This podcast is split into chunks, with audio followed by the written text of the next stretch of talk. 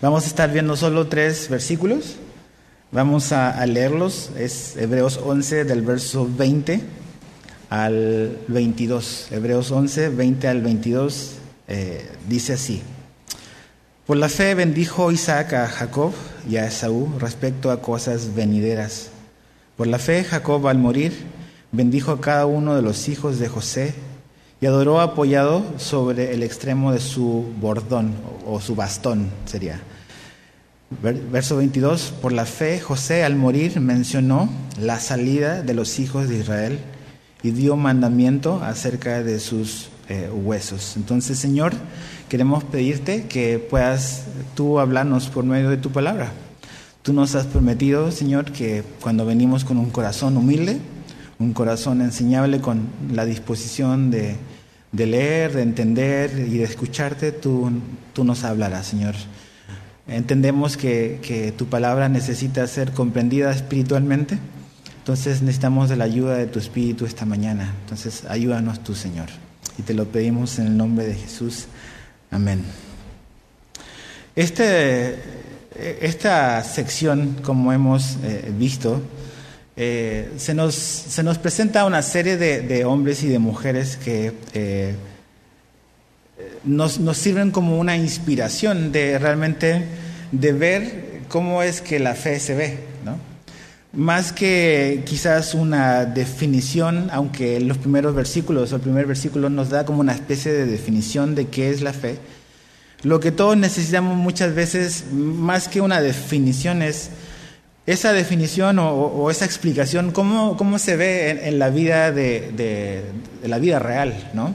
Y es básicamente lo que hemos estado viendo estas semanas en, aquí en, en Hebreos 11, que es cómo la fe eh, cómo estos hombres y mujeres caminaron por fe. Entonces hoy estamos ahí en el verso 20 y se nos menciona, y vamos a ver a tres personajes, realmente la porción es, muy corta, pero hay tres personajes, hay tres hombres que se nos mencionan acá, que es Isaac, Jacob y José. La semana pasada vimos por la fe a Abraham, ¿no? Y hoy, vamos a ver la familia de Abraham, los, descendientes de, Abraham. Y algo muy, muy interesante es que aquí eh, como que la, la cámara o el periodo de tiempo en el cual este texto se enfoca es al final de la vida de estos tres hombres. A diferencia, por ejemplo, de Abraham, que vimos cómo Dios lo llamó, cómo Dios fue obrando en su vida en muchísimos capítulos en el libro de Génesis, eh, aquí con, Isaac, con eh, Jacob y con José, se nos menciona y, se nos pone la atención en la parte final de su vida básicamente en los días previos o en el momento antes de morir, ¿no? Entonces es interesante porque finalmente eh, lo que los oyentes de la carta a los hebreos necesitaban como que escuchar era finalmente tener la esperanza y el ánimo de poder continuar. Nunca nos olvidemos que este capítulo 11 está inserto en el libro de Hebreos.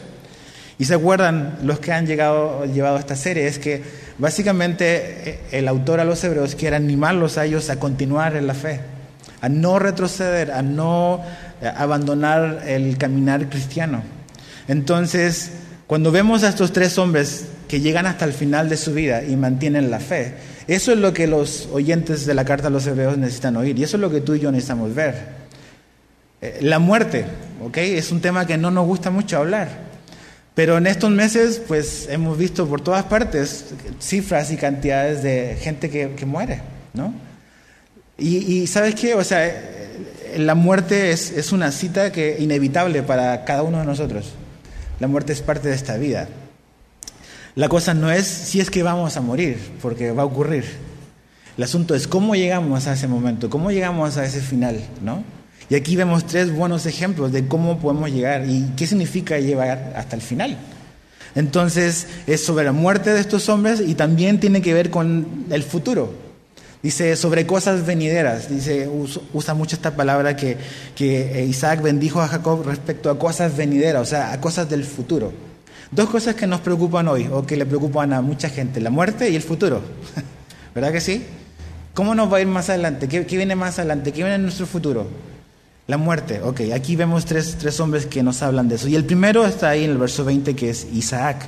Dice, por la fe bendijo Isaac a Jacob y a Saúl respecto a cosas venideras.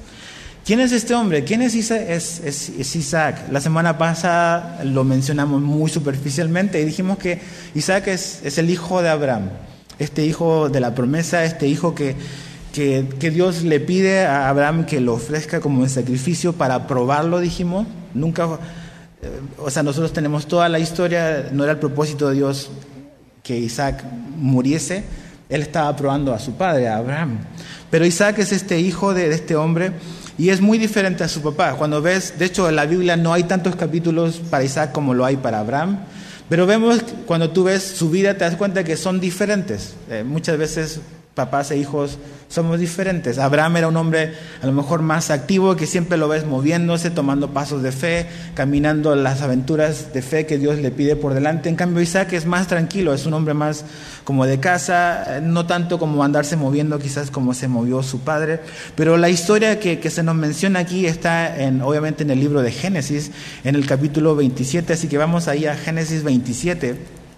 No vamos a, obviamente, a leer todo el capítulo, es muy largo te lo quiero como que medio resumir, pero en Génesis 27 encontramos eh, esta, esta parte de esta historia, donde vemos que Isaac tiene una esposa, se llama Rebeca, y finalmente vienen eh, dos hijos después de, Rebeca ser una mujer eh, estéril, como su suegra y, y, como sus nueras. Después Dios les concede tener hijo y no solamente es uno, son dos es Esaú y es Jacob.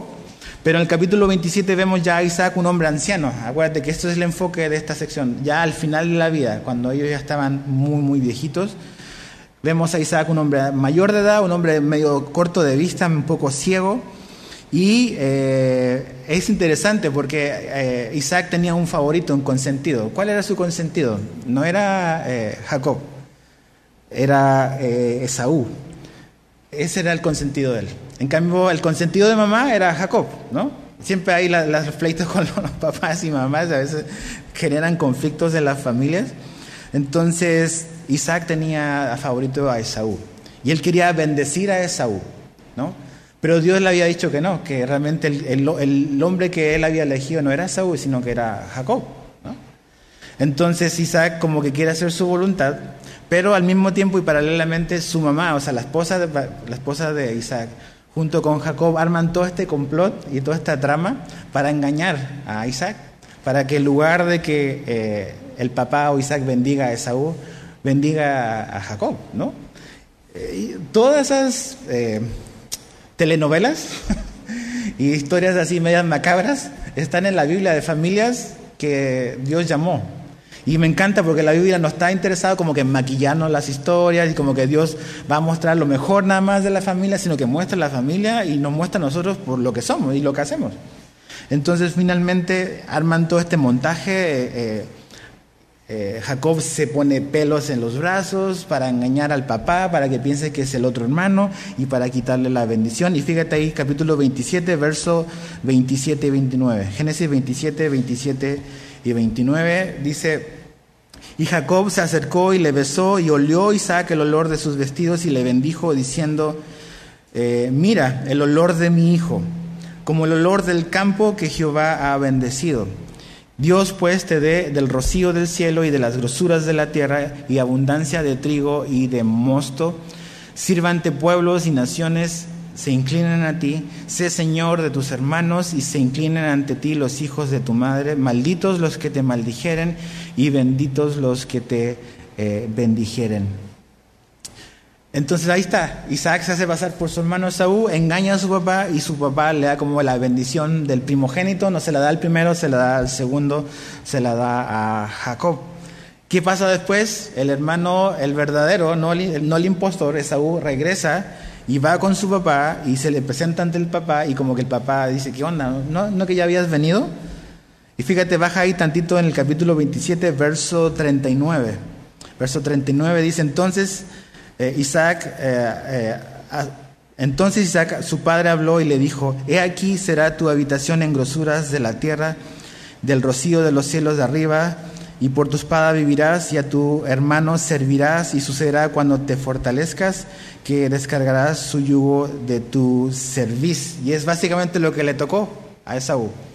O sea, Isaac se da cuenta que, que, realmente como que fue engañado y le da una bendición a, también a Esaú, pero no es la bendición del primogénito, ¿no? Entonces, tú dices, a ver, como que Isaac no quería bendecir, a, darle la, su, bendición de, primogénito a, a, Jacob, se la quería dar a Esaú. Dios le dijo que había elegido a Jacob y no a Esaú. Entonces, dices, está como que media rara la historia. ¿Por qué se nos menciona que por la fe eh, Isaac bendijo a Esaú y a Jacob de cosas venideras? ¿Dónde está la fe en la vida de Isaac acá? Como dice Hebreos 11, 20, dice que él los bendijo de cosas que vienen en el futuro. Cuando tú ves la vida de Isaac, te vas a dar cuenta cuando lees toda la historia de que finalmente con el tiempo, pues Isaac comprendió que realmente no se trataba de su voluntad y su deseo, sino cuál era el plan de Dios para su vida y para la vida de su familia. Entonces cuando Isaac dice que bendijo a sus hijos de cosas venideras, acuérdate, está al final de su vida, está ya al final. Y lo que Hebreo nos está diciendo y lo que el texto nos quiere como que enfatizar es eso, Acuérdate, Dios le dio una promesa al padre de Isaac, a Abraham. Le dijo que a él y a su descendencia los iba a hacer una gran nación y que les iba a dar una gran tierra y que su descendencia iba a ser como las estrellas del cielo. Pero hasta este punto la nación todavía no existe, no hay una gran descendencia todavía y todavía la tierra que Dios les prometió no han tomado posesión de ella. E Isaac está ya anciano, va a morir pronto, entonces ¿qué onda con la fe? Y eso es lo que Hebreo nos quiere mostrar. ¿Dónde vemos la fe de Isaac? ¿En qué? En esto. Es que no era su deseo, no era su voluntad, sino eran los planes y propósitos de Dios. Y que a pesar que él ya no va a estar, a pesar de que él no alcanzó a ver todo lo que Dios prometió que iba a dar, Isaac tiene fe y tiene la seguridad de que aunque él no lo ha visto y que él todavía no va a alcanzar a ver todo, Dios lo va a cumplir en la vida de sus hijos. Dios lo va a cumplir en la vida de sus hijos, de Isaac y de Esaú. Y esa es la fe. Dios, Dios le dio una promesa a Abraham, Dios le dio la misma promesa, se la repitió a, a Isaac. Dios se la repitió. Mira, en Génesis 26, ahí el capítulo anterior donde leímos un par de versículos, Génesis 26, eh, versos 2 y 3 dice, y se le apareció Jehová y le dijo, no desciendas a Egipto, habita en tierra, en la tierra que yo te diré, habita como forastero en esta tierra y estaré contigo y te bendeciré porque a ti y a tu descendencia daré todas estas tierras y confirmaré el juramento que hice a, a Abraham tu padre. Ahí está. Lo que yo le prometí a tu papá, Isaac, te lo estoy prometiendo a ti también y a tu descendencia. No vayas a Egipto, quédate aquí, esta es la tierra que yo te voy a dar. Ok, Isaac está viejo, está anciano, todavía no ha visto todo lo que Dios dijo que iba a hacer. ¿Se, va, se agüitó? Dijo, ah, pues ya ni modo. Pues ya no camino con Dios porque me prometió todo esto y no, no, no he visto todo lo que Él me ha prometido. He visto muy poquito. No, sino que Él dice, bendijo a sus hijos respecto a cosas que venían en el futuro. Y esa es la fe. Nuestro futuro, tu futuro, no es un futuro incierto. Yo sé que ahora estamos viviendo momentos complicados donde nos preguntamos cómo nos va a ir, o sea, la próxima semana, el próximo mes. O sea, este 2020 todo lo queremos borrar a lo mejor de nuestra memoria. Y decimos, ya que llegue el 2021, como si eso cambiara mágicamente las cosas, pero... Y, y el futuro se ve como medio incierto, a lo mejor todas las cosas no las tenemos muy claras. Pero, ¿qué vamos a hacer? Vamos a dudar, vamos a dejar de caminar con Dios, vamos a dejar de tener una relación con Él porque el futuro se ve incierto o vamos a confiar en las promesas que Dios nos da en su palabra. Eso es lo que, ese es el ejemplo que los hebreos necesitaban oír, necesitaban saber. Acuérdate, ellos están como que con la tentación de regresar porque la vida se puso complicada, porque ser cristiano ya no es tan fácil, porque a mejor me vuelvo a una zona de comodidad y el, el autor de los hebreos dice, no, no, no, veamos a Isaac, ¿Ok? Ya anciano mayor llegó hasta el final y le pasó la batuta, el bastón, la estafeta a sus hijos, que ellos también debían de esperar y confiar en las promesas que Dios les había dado. Y eso es la fe, mis hermanos. O sea, vamos a pasar por momentos difíciles, vamos a pasar y vamos a vivir cosas que a lo mejor son contradictorias y vamos a decir, bueno, ¿dónde están las promesas de Dios? No las veo como que todas. Pero debemos de decidir seguir caminando y seguir confiando en lo que Dios nos ha prometido. E, e, esto de que bendijo a sus hijos de cosas venideras no es un buen deseo de Isaac para sus hijos, no es, ah, yo, yo espero que les vaya bien yo espero que las cosas mejoren más adelante. No, e-, es, es, un acto de fe. Él está plenamente confiado de que a pesar de que él no lo vio, sus hijos van a continuar y Dios va a ser fiel en cumplir lo que él prometió. Dios es fiel. Me imagino como que eh, a Isaac a lo mejor hablándole a sus hijos, Dios es fiel. Aunque no ocupamos la tierra que Dios nos prometió, que van a venir siglos después que van a ocuparla con Josué, Dios es fiel y lo cumplirá más adelante en el tiempo que Él tiene para nosotros. Entonces, Isaac hace eso. Esa es la fe, mis hermanos. No es tirar la toalla porque las cosas no salen como nosotros pensamos o queremos o vemos. Es continuar creyendo en las promesas de Dios.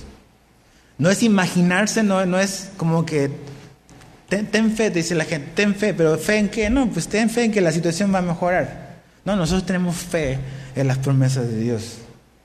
En eso debemos de tener fe. Y ese es el ejemplo que nos da Isaac. A pesar de que él no vio todo, a pesar de que está a punto, hasta el final de su vida, la muerte está cerca y no ha logrado ver todo, él se mantiene en la fe. Ok, Jacob, segunda historia, volvamos ahí a, Hebreos 11. El hijo de eh, Isaac, el nieto de Abraham, Dice verso 21, por la fe Jacob al morir. ¿Te das cuenta el énfasis? Están hablando de lo que ellos hicieron al morir. ¿Cómo ellos enfrentaron la muerte? Ok, por la fe dice, eh, Jacob al morir bendijo a cada uno de los hijos de José y adoró apoyado sobre el extremo de su bordón, de su bastón, eso es que así bordón, ¿ok? Jacob, dices, bueno, Isaac era un hombre tranquilo, un hombre de familia, pero cuando vemos a Jacob, Tú dices, e, este hombre es, es tremendo, ¿no? E, el, pillo más grande. El, tipo como que engañador, suplantador, súper materialista, como que súper egoísta, o sea, lo que le hizo a su hermano, o sea, no tiene nombre, engañar a su papá. Tú dices, ¿cómo que un hombre como Jacob aparece en Hebreos 11? ¿No? O sea, si, se tratase que la Biblia nos quiere mostrar y que Dios nos quiere mostrar así vidas perfectas, intachables, de gente irreprensible, pues muchos de los hombres que aparecen aquí y mujeres no estarían. Y eso es lo que Dios nos muestra, que no, no se trata de una vida perfecta, irreprensible. Se trata de ver de, que realmente nosotros entendemos primero quiénes somos, que, que nadie tiene una vida irreprensible, intachable, que todos necesitamos la gracia de Dios. Y que si no es por la gracia de Dios, no tendríamos cabida y no tendríamos lugar. Entonces Dios usa a este hombre, se le revela a este hombre, a Jacob, lo cambia, lo transforma. ¿Fue un hueso duro de roer? Sí. Pero Dios lo termina cambiando a este engañador. Si hay esperanza para Jacob, hay esperanza para todos nosotros aquí. ¿Verdad que sí? Ahora, eh, Acompáñame a Génesis 48, por favor. Génesis 48. Saco esto. Génesis 48. Otra vez, Hebreos 11 nos quiere mostrar a Jacob al final, antes de morir. ¿Ok? Ese es el, el punto de atención para nosotros. ¿Cómo llegó él al final de su vida? Génesis 48, 1 al 5. Dice, sucedió después de estas cosas que dijeron a José, he aquí tu padre está enfermo.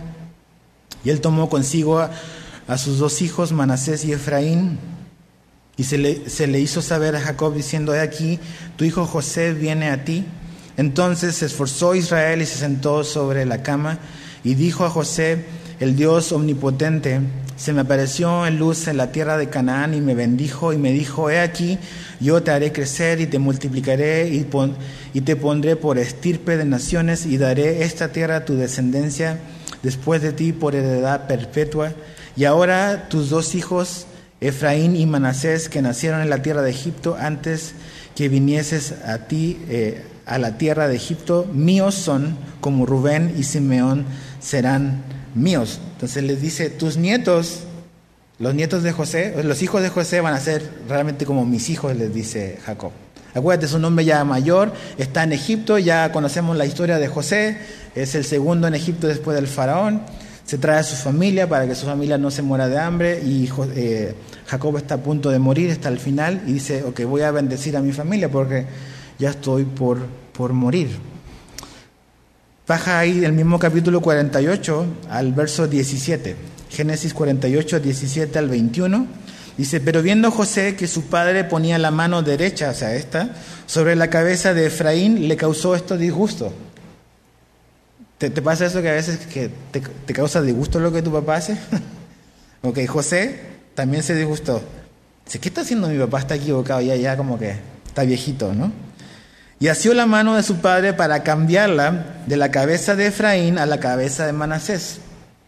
Y dijo José a su padre, no así, padre mío, Imagínate al, hijo corrigiendo al papá, ¿no? Dice, no así, Padre mío, porque este es el primogénito. Pon tu mano derecha sobre su cabeza.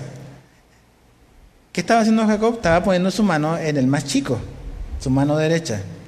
O sea, le estaba dando la bendición del primogénito se la está dando al, menor. Entonces José dice, no, mi papá seguramente ya como que no le sube mucha agua al tinaco, entonces voy a cambiarle la mano y, es, acá. Y dice, no, no, no, no. Dice, fíjate, verso 19, eh, dice, mas su padre no quiso y dijo, lo sé, hijo mío, lo sé. También él vendrá a ser un pueblo y será también engrandecido, pero su hermano menor será más grande que él y su descendencia formará multitud de naciones. Y los bendijo aquel día diciendo, en ti bendecirá Israel, diciendo, hágate Dios como a Efraín y como a Manasés. Y puso a Efraín antes de Manasés.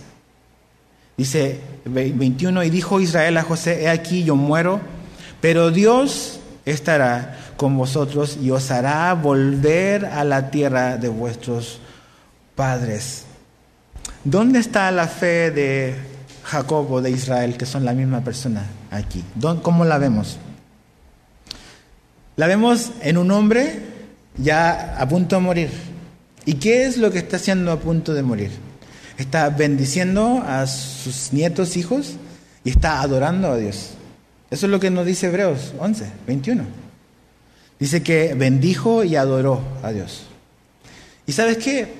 O sea, a veces decimos, yo quiero llegar a viejo y cumplir esto y haber logrado esto en mi vida, tener un, buen retiro, y a lo mejor son cosas muy válidas.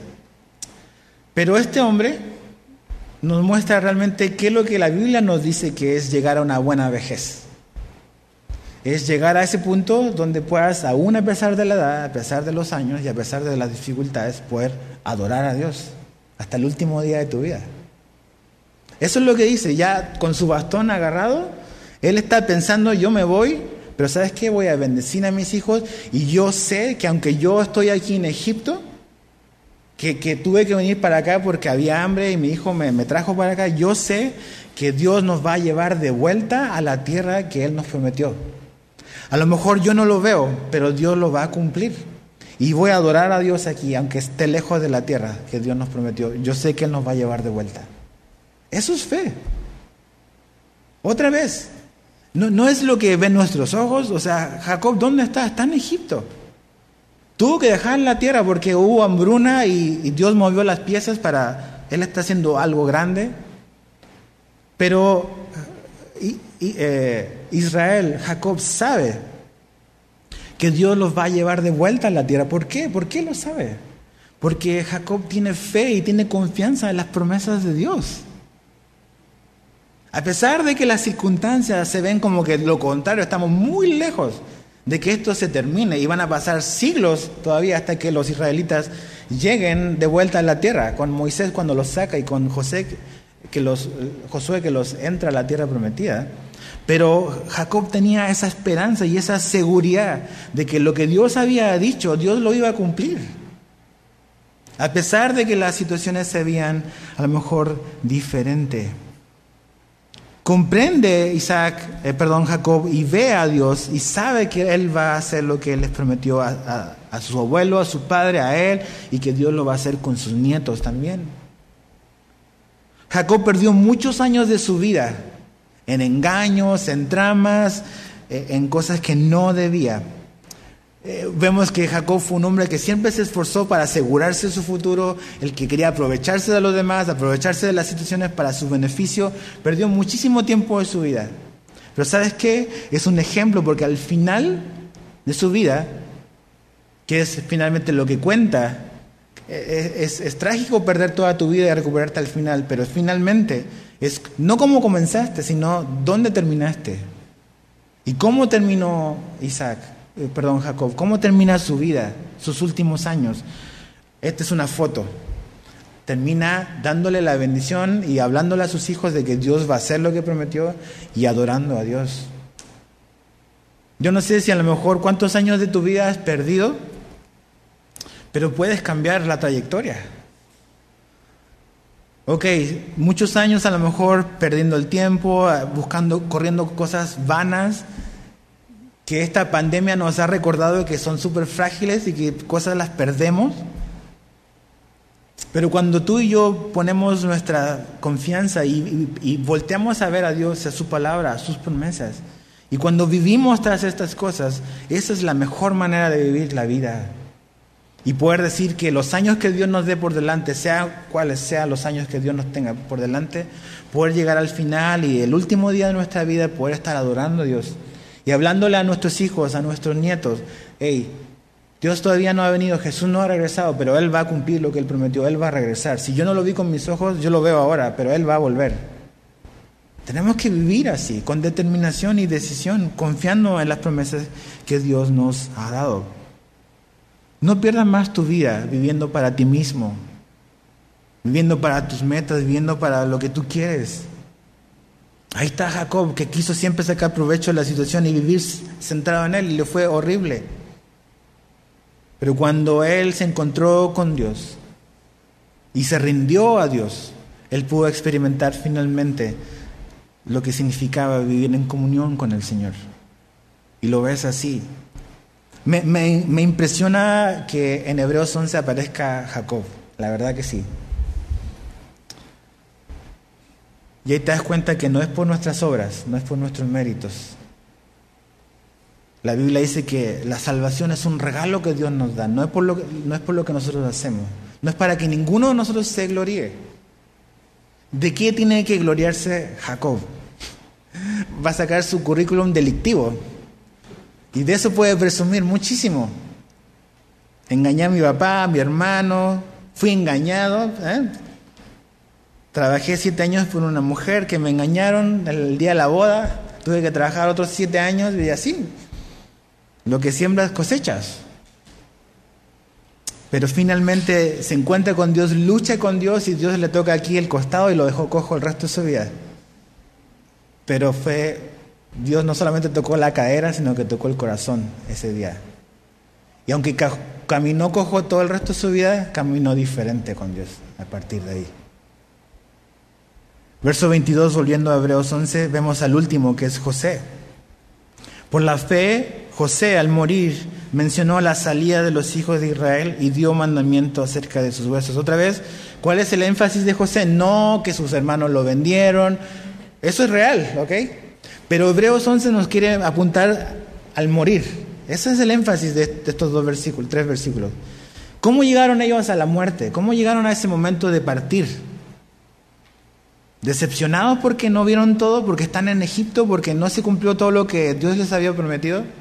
¿O creyendo aún hasta el último respiro de su vida de que Dios va a hacer lo que Él prometió?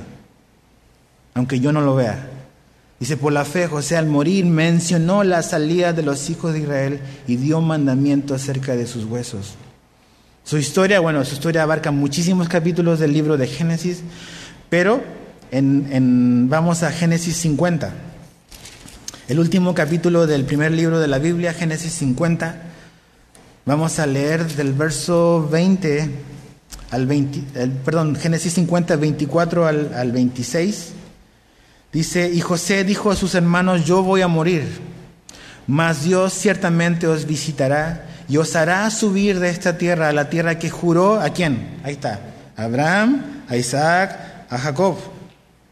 E hizo jurar José a los hijos de Israel diciendo, Dios ciertamente os visitará y haréis llevar de aquí, o sea, de aquí a Egipto, mis huesos. Y murió José a la edad de 110 años y lo embalsamaron y fue puesto en un ataúd en Egipto. Murió José. Murió Isaac. Murió Jacob. Un día vamos a partir. Es inevitable. Si Jesús no viene antes. Pero ¿cómo vamos a llegar hasta ese punto? ¿Con certeza de, de dónde vamos? ¿Con seguridad y convicción de que finalmente lo que Dios nos ha dicho en su palabra lo podemos confiar? ¿O con temor? ¿O con reproche? Dice, voy a morir, pero ¿sabes qué? Yo, voy a, yo ya no voy a estar acá. Pero yo sé, dice José, que Dios nos va a visitar y que Dios va a hacer lo que dijo que iba a hacer con nuestro abuelo, con nuestro padre y con nosotros y con nuestra descendencia. Yo sé que Él va a hacer eso. Y, y chécate, o sea, desde el tiempo desde que José dice esto y del tiempo de la promesa hasta que se cumplió pasaron más de 400 años. Y a veces nosotros nos desanimamos porque esperamos que las promesas de Dios se cumplan la próxima semana. ¿Verdad? Ok, no digo cuándo Dios va a cumplir todas sus promesas, a lo mejor que te ha dado particularmente de algo en la Biblia, pero Dios nos hace esperar. La espera transforma nuestro carácter, forja nuestra vida. Pero ¿qué vamos a hacer? José está plenamente convencido, su muerte está cercana, tiene toda la gloria de Egipto, tiene todo lo que él, un hombre puede a lo mejor aspirar, poder, influencia, dinero, pero él dice, ¿sabes qué? Eso es irrelevante. Lo relevante aquí no soy yo, sino es que Dios nos va a visitar y Dios va a cumplir lo que Él prometió en su palabra. Ese es el énfasis de Hebreos. Dios cumple todas sus promesas, absolutamente todas. La pregunta es, ¿lo crees tú lo creo yo? Eso es lo que va a marcar la diferencia. Si yo no creo en las promesas de Dios, yo voy a vivir lleno de ansiedad, de temor, de preocupación. Pero si yo confío de verdad, no solamente lo confieso con mis labios, sino que lo creo con mi corazón, de que Dios va a cumplir sus promesas, yo voy a llegar al último día de mi vida tranquilo, adorando a Dios, que aunque me toque partir, yo sé que Dios va a ser fiel con mis hijos, con mis nietos, si el tiempo llega. No tengo que andarme preocupando de qué va a pasar. Dios, como estuvo conmigo, estará con mi familia. Yo no soy irreemplazable, no soy imprescindible. José dice, yo me voy a ir y yo no vi todo, pero yo sé que Dios va a visitarnos y Dios va a cumplir su palabra. Me encanta porque José ve el futuro con nostalgia. Dice, vamos a volver, vamos a ir a la tierra que Dios nos prometió. Y cuando ese día llegue, se van a llevar mis, mis restos. Yo quiero estar en la tierra que Dios nos prometió. No en la gloria de Egipto, no en las riquezas de este mundo. Yo quiero estar en la tierra que Dios nos prometió. Esa es la fe de José. Y me encanta porque tú conoces la historia de José. Tuvo una vida fácil para nada.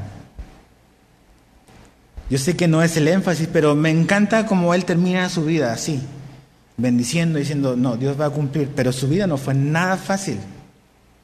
De 17 años sus hermanos lo vendieron como esclavo. Le hicieron creer a su papá que, que estaba muerto. Después llega, está en la casa de, un funcionario de Egipto, trabaja un par de años y lo acusan injustamente de algo que no cometió. Años en la cárcel, 11 años en la cárcel. Dices, ok, José tenía absolutamente todos los pretextos que un hombre o cualquier persona podría tener para renegar de Dios. Claro que sí. Mira la vida, ha sido dura conmigo. Mira mi familia. Y muchas veces todos nosotros nos quedamos con cómo nuestra familia nos ha marcado, cómo las circunstancias del pasado han influido en nuestra vida. Y no estoy diciendo que eso no afecta, pero eso no tiene por qué ser determinante. Lo que determina las cosas es, ok, es, es Dios. ¿Qué, ¿Qué postura tomas respecto a Dios? Cuando tú ves la vida de José, cada situación difícil que le tocaba vivir, dice ahí, pero Dios estaba con José. Dios estaba con José. Entonces, José tenía muchas cicatrices, probablemente, de muchas historias, pero él las entregó a Dios y llega al final de su vida diciendo, no, no, Dios es bueno, Dios es fiel, Dios va a cumplir, Él nos va a sacar de aquí y nos va a llevar a lo que Él nos prometió. ¿Tienes tú esa convicción, esa seguridad en las palabras de Dios, en las promesas de Dios? Yo, yo sé, yo muchas veces, yo también dudo, ¿ves? A veces nos dejamos llevar por nuestro corazón, por nuestras emociones, por lo que sentimos, ¿verdad? Lo que sentimos es muy, muy real. Y pensamos que los sentimientos definen la verdad y no definen la verdad. Como yo decía la semana pasada, vivimos en una generación, en una época donde los sentimientos mandan, donde las emociones dictan la verdad. Y las emociones no son una fuente de verdad. Hombres que sienten que son mujeres. Mujeres que sienten que son hombres. Hombres que sienten que son perros, literal, un animal. Veía un hombre en Inglaterra que hasta un disfraz se hace y él dice que él es un perro, porque se siente perro. Y dices, bueno, esa es la verdad porque ese hombre lo siente así. No, los sentimientos no son definición de verdad. Entonces, las circunstancias que nosotros nos toca vivir, y yo digo, ay, yo siento esto, entonces esto es verdad. No necesariamente. ¿Dónde tenemos que anclarnos? En esto, en las palabras de Dios, en sus promesas, y agarrarnos de esto a pesar de lo que sea que nuestros ojos puedan estar viendo. Ese es el ejemplo de Isaac, de Jacob y de José. para ir cerrando, ¿qué conclusión podemos sacar de estos tres hombres? Llegaron al punto de su muerte viendo el futuro lleno de fe y esperanza. Llegaron al punto de su muerte viendo el futuro lleno de fe y esperanza. Dice, yo sé que ya me voy, pero el futuro está lleno de esperanza lleno de fe, lleno de confianza. Dice Hebreos 11, versos 13 y 14, lo leímos la semana pasada, creo, o antepasada. Hebreos 11, 13 y 14 dice, todos estos murieron, todos los que están en Hebreos 11, todos estos murieron en fe, sin haber recibido las promesas, pero habiéndolas visto y aceptado con gusto desde lejos, confesando que eran extranjeros y peregrinos sobre la tierra. Porque los que dicen tales cosas claramente dan a entender que buscan una patria propia. Dice, ninguno de ellos, dice, murió habiendo alcanzado todas las promesas. Muy, muy poquito de lo que Dios les prometió ellos alcanzaron a ver. Pero dice que los saludaron desde lejos, confiaron en eso, vieron el futuro no con miedo, no con temor, no con incertidumbre, sino con plena confianza en que Dios va a cumplir todo lo que Él prometió. ¿Cómo ves tú el resto de este año? O sea, a veces pensamos que como que esto del SARS-CoV-2 como que agarró por sorpresa a Dios. Y como que Dios está medio amarrado de manos, entonces como que no, para nada. Eso no quiere decir que pasemos, que no pasemos por dificultad o por tiempos incómodos. ¿Ves? O sea, estudia la vida de estos hombres en Génesis y te das cuenta que pasaron por momentos complicados, ¿ok? Donde muchas veces fallaron. O sea, Abraham, cuando vemos que Dios lo llama, le dice, ve a la tierra que yo te voy a mostrar, se mueve a la tierra que Dios le va mostrando, vino una hambruna y cometió el error de ir a Egipto. Porque dudó que Dios podía proveerle en la tierra que Dios le había llamado y pensó que tenía que ir a buscar chamba a Egipto. Y por bajar a Egipto puso en riesgo la promesa, puso en riesgo a su mujer. Y no lo hizo una vez, lo hizo dos veces. Ese es el padre de la fe, ¿ok? Un hombre como tú y yo, que se equivoca, igual. Pero su vida en general fue crecer en confianza, crecer en, en esperanza en las promesas de Dios, lo mismo que Jacob e Isaac. ¿Cómo ves el resto del 2020? ¿Con pesimismo? ¿Con tristeza? ¿Con pesar? ¿O con fe llena de esperanza en que tu vida está en manos de Dios? ¿Qué podemos imitar de ellos? Ya que su vida está ahí para que nosotros imitemos su fe. La Biblia dice que las historias del Antiguo Testamento están puestas para nuestra fe y nuestra edificación. ¿Cómo podemos imitar la fe de Isaac, Jacob y José? Como ellos, tú y yo confiamos en las promesas de Dios. Como ellos, tú y yo confiamos en las promesas de Dios. ¿Y puntualmente en qué? ¿En qué podemos confiar? En este rollo de la muerte, ¿ok? El énfasis de hoy son estos hombres tenían una postura, una convicción a las puertas de la muerte, a las puertas de partir. ¿Cómo tú vas a llegar a ese punto, a las puertas de la muerte? ¿Con incertidumbre, con miedo? La verdad, no sabemos cuándo vamos a partir. O sea, esta época que nos toca vivir es un recordatorio que no importa la edad. El día que está fijado para nosotros, con COVID o sin COVID, Dios nos va a llamar. ¿Quiere decir que somos irresponsables y que no nos cuidamos? No, no andamos tentando al Señor. Pero la Biblia nos dice que uno de cada uno va a morir. O sea, todos. Pero ¿cómo voy a llegar yo a ese punto? Mira, confía en estas promesas que Jesús nos da. Mateo 28, 20, Jesús dijo lo siguiente, leo de la nueva Biblia de las Américas, dice, y recuerden, yo estoy con ustedes todos los días hasta el fin del mundo. Esa es una promesa que Jesús le hace a sus discípulos. Jesús no le dijo, muchachos, vayan al mundo y prediquen y los veo al final. no, dice, yo voy a estar con ustedes todos los días de la vida hasta el fin del mundo. Esa es una promesa que vas a creerla, vas a confiar en eso. Ok, el resto del 2020, con COVID o sin COVID, Jesús nos promete que Él va a estar con nosotros. Entonces, hay una promesa de Dios. El asunto es, ¿lo voy a confiar? ¿Voy a confiar? ¿Lo voy a agarrar? ¿Lo voy a hacer mío o no?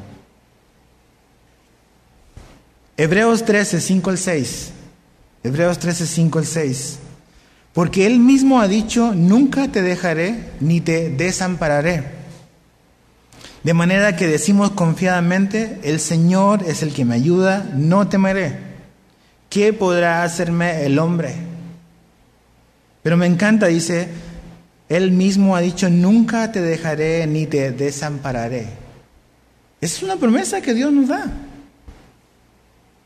En estos tiempos de pandemia o en tiempos de tranquilidad, Dios no, no cambia. Él nos ha prometido que Él va a estar con nosotros, que no nos va a dejar y que no tenemos que temer absolutamente de nada. Después que terminemos Hebreo vamos a hacer una serie sobre la ansiedad y el temor. Pero nada más un adelanto. Jesús quiere que sus discípulos vivan una vida libre de preocupaciones. ¿Ok? Ahí se las dejo.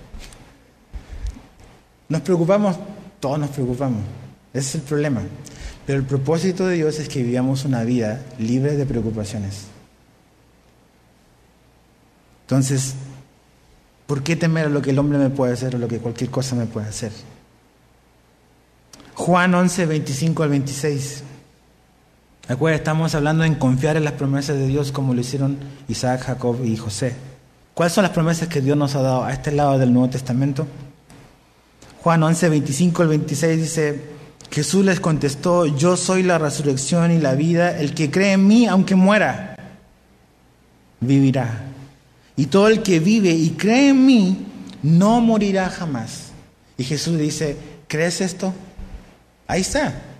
Hay una promesa, pero el asunto es, ¿lo creo o no?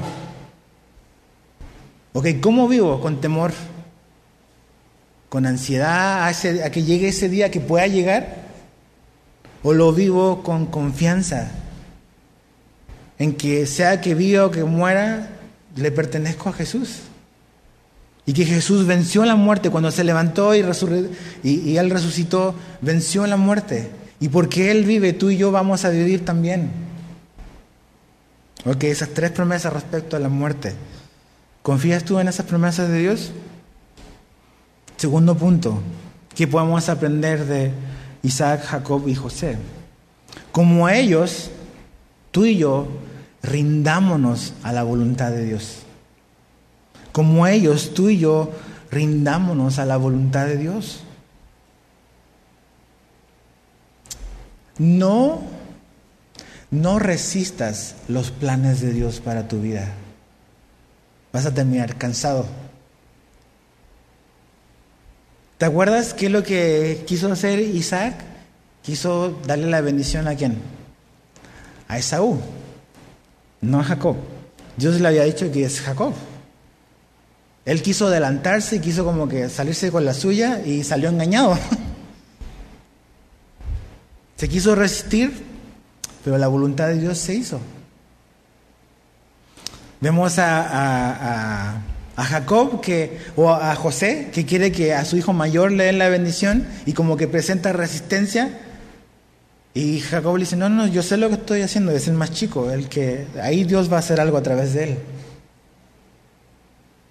No te resistas a los planes de Dios. Sus planes son buenos para tu vida. Aunque en este momento las circunstancias puedan decir lo contrario. Son buenos. Y Él va a hacer sus propósitos. Sus propósitos se van a cumplir. El Salmo 33, verso 10 al 11, Salmo 33, 10 al 11, la nueva Biblia de las Américas dice, el Señor hace nulo el consejo de las naciones, frustra los designios de los pueblos, el consejo del Señor permanece para siempre, los designios de su corazón de generación en generación. Y sabes que cuando leía este salmo me llena de esperanza y confianza, eh, sobre todo en estos tiempos, donde vemos por todas partes que hay muchísimas cosas, noticias rondando internet, hasta a lo mejor tú las has dado a compartir algunas, de todas estas teorías de conspiración, algunas a lo mejor mucha ficción, a lo mejor otras muy, muy reales. Pero sabes que cuando leía este salmo me da seguridad. El Señor hace nulo el consejo de las naciones y frustra, frustra los designios de los pueblos. No importa lo que el hombre quiera hacer, los planes que los gobiernos, las corporaciones quieran hacer, Dios va a frustrar los planes que van en contra de su voluntad. Dios va a hacer su voluntad y se va a cumplir. ¿Tienes tú esa confianza o no? que no importa lo, que, lo malo que el hombre pueda hacer, Dios va a usarlo para que sus propósitos se cumplan. Ok, entonces esto del COVID se salió del... Esto no está fuera del control de Dios. Que la economía esté colapsando está fuera del control de Dios, en lo absoluto. La enfermedad, la dificultad económica va a frustrar los planes de Dios en lo absoluto. Sus planes no se van a frustrar, ni para tu vida ni para tu eternidad. ¿Cuesta creerlo? Cuesta creerlo. ¿Por qué? Porque nuestros ojos nos engañan, nuestro corazón nos engaña. Pero ahí donde está, ¿qué vamos a hacer? ¿Vamos a hacer como estos hombres o no? Vamos a confiar en sus promesas, vamos a rendirnos y dejar de pelear con Dios. Con Mike a veces nos reímos, tenemos un amigo que siempre dice, ando peleando con Dios. Déjate de pelear con Dios por hacer tu voluntad. Vas a terminar cansado y vas a terminar en el mismo punto. y a lo mejor con una cadera rota. Y último, ¿qué podemos aprender de Isaac, Jacob y José? Como ellos, fija tu mente en la eternidad. Como ellos, fija tu mente en la eternidad con Dios. Colosenses 3, 1 y 2, y con esto termino. Colosenses 3, 1 y 2, la nueva Biblia de las Américas lo pone así. Dice, si ustedes pues han resucitado con Cristo, busquen las cosas de dónde? ¿De abajo? No. Busquen las cosas de arriba. donde está Cristo sentado a la diestra de Dios. Pongan la mira en las cosas de arriba, no en las de la tierra. Dice, si ustedes, como dice ahí, han resucitado con Cristo, o sea, si hemos nacido de nuevo, si Jesús vive en nuestra vida, si tenemos una relación con Jesús, hay dos cosas que debemos hacer. Primero, buscar las cosas de arriba y fijar nuestros ojos en las cosas de arriba. Como estos hombres que miraron la ciudad celestial, cuyo arquitecto y constructor es Dios, Abraham miraba hacia esa ciudad, aunque vivía la tierra muy sabiamente, pero miraba hacia la eternidad, esperando esa ciudad celestial cuyo arquitecto y constructor es Dios. Sus hijos, sus nietos hicieron absolutamente lo mismo. ¿Dónde tienes tú hoy puesta tu mirada? ¿En este mundo? Sí, necesitamos vivir en este mundo. Necesitamos glorificar a Dios en este mundo. Pero finalmente, tal como Abraham, nuestra mirada debe estar puesta en la ciudad celestial, donde el arquitecto y constructor es Dios. Es, ahí debemos de mirar. Eso podemos aprender de estos hombres. Padre, te damos gracias, Señor, porque son, son hombres y mujeres, vamos a ver más adelante también mujeres, que no son diferentes a nosotros también ellos estaban sujetos a pasiones, a, las luchas con su carne, con su voluntad, la necedad propia de cada ser humano. Pero finalmente ellos decidieron confiar en lo que tú le habías prometido. Y si somos sinceros y honestos, ellos no tenían todas las promesas que tenemos nosotros como cristianos del Nuevo Testamento. Y a pesar de todo lo que leemos, de todo lo que sabemos, a veces presentamos mayor resistencia que ellos, mayor incredulidad. Entonces, Señor, te pedimos que tú eres nuestra esperanza, tú cambias nuestro corazón, Señor. Pero también ayúdanos a nosotros a arrepentirnos de nuestra incredulidad, a dejar nuestra incredulidad a un lado a dejar de caminar por vista y comenzar a caminar por fe. ¿Por fe en qué? ¿En nada más tener una actitud positiva? No. Con fe en tus promesas que están escritas y que tienen el 100% de confiabilidad y de cumplimiento. Entonces, Señor, gracias porque tú eres fiel y porque tú cumplirás absolutamente todo lo que nos has dicho. Ninguna, o sea, este mundo va a pasar, pero tus palabras nunca pasarán. Entonces, ¿a dónde estamos agarrados hoy? ¿A lo pasajero, a lo que se cae, a lo que se echa a perder, lo que se enferma? ¿O lo eterno y duradero que son tus promesas, Señor? Y eres tú. Entonces, Señor, afirma nuestro corazón. Ayúdanos a llenar nuestra mente de tus verdades. Ayúdanos a apagar un poco la televisión, las redes sociales, las noticias y comenzar a cultivar algo diferente en nuestra vida. No temor, como muchos están hoy, con temor muchas veces, con miedo, con incertidumbre, midiendo sus pasos con, con, con temor. Sí, somos sabios, sí queremos cuidarnos, sí vamos a seguir las reglas, Señor. Pero danos, como decía el salmista, líbranos de todos nuestros temores y angustias, Señor. No necesariamente del problema, pero sí líbranos de todos nuestros temores y nuestras angustias, Señor. Y ayúdanos, a pesar de las circunstancias, a tomar pasos de fe y a caminar por fe en estos tiempos críticos en los que vivimos. Confiamos en ti, confiamos en tu capacidad, en tu poder. Tu palabra es el poder. Tú haces todo lo que dices. Gracias, Señor. Gracias. Te amamos, Señor, y te bendecimos. Y te lo pedimos en el nombre de Jesús. Amén.